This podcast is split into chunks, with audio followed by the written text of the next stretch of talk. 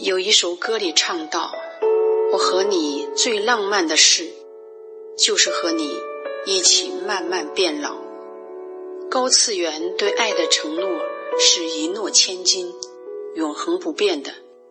无论是千百年、亿万年，只要承诺厮守终身，便一生一世不离不弃。为什么能做到这样永恒的爱？那是因为高次元人类都是自信具足的，他们不是因为缺少匮乏而去寻找爱，相反，他们的爱就像种子自然生发，没有理由，没有原因，就是单纯的爱。爱的能量相互吸引，彼此欣赏，互相祝福。他们觉得。对家付出爱，对爱人付出爱，是自然的不能再自然的一件事，如同呼吸一般。自信具足的高次元人类，自己就是一团光，由内而外散发着爱的光亮。他们平静似水，却也蕴含着巨大的能量。他们的爱不需要证明，自然的就彼此信任，因为那里。每一个人的心都是晶莹剔透、纯洁无瑕的。那里的人类深深懂得爱自己、爱他人、爱环境、爱孩子、爱家庭，是无二无别的。他们没有比较评判，谁会多一些，谁会少一些，在能量级别上是没有区别的。那么，爱你就是等于爱我自己。爱众生就等于爱我自己，最大的使命和愿望，便是你能够感受到我的爱，我的爱一直在那里，一直在，不生不灭，不增不减。如果你的身边有这样的人，他们无怨无悔的对你付出，包容你，陪伴你，激励你，相信你，你快乐时，他也快乐。当你难过时，他用爱拭去你眼角的泪水；当你沮丧时，他用爱为你鼓足重新开始的勇气；当你迷茫时，他用爱为你点亮前行的道路。如果你遇到这样的人，那么祝贺你，他们一定是携带了高次元人类爱的基因。人和人本没有什么不同。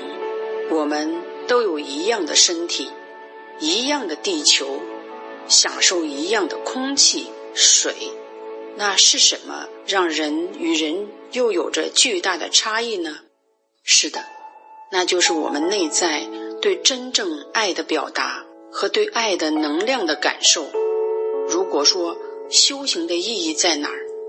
通过修行，剥落你灵魂意识中所有的杂质。重新链接你与爱的能量，去感受被爱的能量托起、融化，最后，你自然就变成了一个分享爱、传播爱的大使，成为在地球上推动高次元爱的文明的使者。所有的困难、挑战、逆境、低谷，你都应该把它当成对你修行的考验，因为爱的源泉。弥足珍贵，我们需要有足够的智慧去识别它，有坚定的信心去寻找它，有无畏的勇气披荆斩棘，毫不退缩的去迎接它。这条爱的勇士之路，便是平凡人修行的赛道。我们唯一的敌人，便是自己的那颗珍贵无比的心里生长出来的杂草。荒芜。当一滴水融入大海，当一只鸟翱翔天际，当毛毛虫蜕变成美丽的蝴蝶，这便是生命的宿命，是注定要去经历和要到达的地方。回头看看，你还在为一些鸡毛蒜皮的小事而争吵不休，还在像一个受伤的乞丐一样。向另外一个人乞讨爱的施舍，还在心里暗自思量：我该不该多爱他一点儿？还在抱怨这无情世界给予你的太少太少。欲望、恐惧、不安、焦虑，鼓吹着我们的灵魂，让它不堪重负，垂垂老矣。那微弱的呼唤，只在不经意间的零点零一秒，在你心间闪过，如同流星划过天际般的短暂。如果没有足够的智慧和明亮的纯净的慧眼，是不可能抓住这弥足珍贵的一瞬。